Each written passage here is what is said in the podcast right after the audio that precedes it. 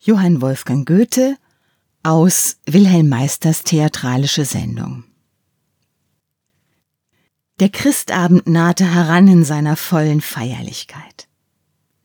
Die Kinder liefen den ganzen Tag herum und standen am Fenster in ängstlicher Erwartung. Endlich rief man sie, und sie traten in die Stube, wo jedem sein Anteil zu höchstem Erstaunen angewiesen ward. Jeder hatte von dem seinigen Besitz genommen, als ein unerwartetes Schauspiel sich vor ihren Augen auftat. Eine Tür, die aus einem Nebenzimmer hereinging, öffnete sich. Ein grüner Teppich, der über einem Tisch herabhing, bedeckte den unteren Teil der Öffnung. Von da auf baute sich ein Portal in die Höhe, das mit einem mystischen Vorhang verschlossen war.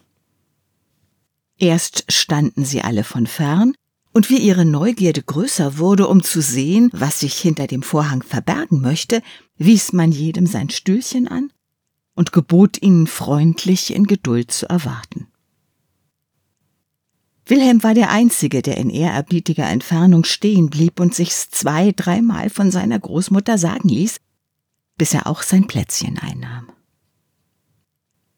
So saß nun alles und war still und mit dem Pfiff rollte der Vorhang in die Höhe und zeigte eine hochrot gemalte Aussicht in den Tempel. Der Hohepriester Samuel erschien mit Jonathan und ihre wechselnde Stimmen begeisterten ganz ihre kleinen Zuschauer. Endlich trat Saul auf, in großer Verlegenheit über die Impertinenz, womit der schwerlötige Kerl ihn und die Seinigen ausgefordert hatte. Wie wohl ward's da unserem Wilhelm, der alle Worte abpasste und bei allem zugegen war, als der zwerggestaltete David mit seinem Schäferstab und Hirtentasche und Schleuder hervortrat und sprach Großmächtigster König und Herr, Herr, wenn Ihre Majestät mir erlauben wollen, so will ich hingehen und mit dem gewaltigen Riesen in den Streit treten. Dieser Aktus endigte sich. Die übrigen Kleinen waren alle vergackelt, sie schwatzten. Wilhelm allein erwartete das Folgende. Er war unruhig, den großen Riesen zu sehen und wie alles ablaufen würde. Der Vorhang ging wieder auf. David weihte das Fleisch des Ungeheuers den Vögeln unter dem Himmel und den Tieren auf dem Felde.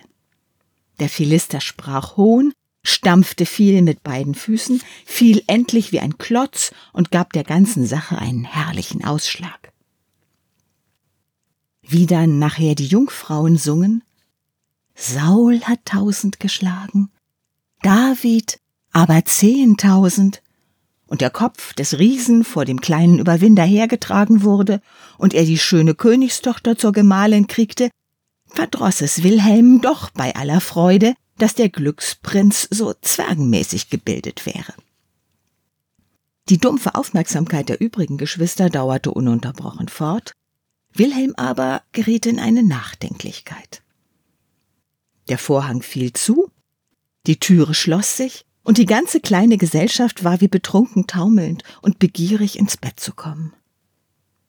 Nur Wilhelm, der aus Gesellschaft mit musste, lag allein dunkel über das Vergangene nachdenkend, unbefriedigt in seinem Vergnügen, voller Hoffnungen, Drang und Ahndung.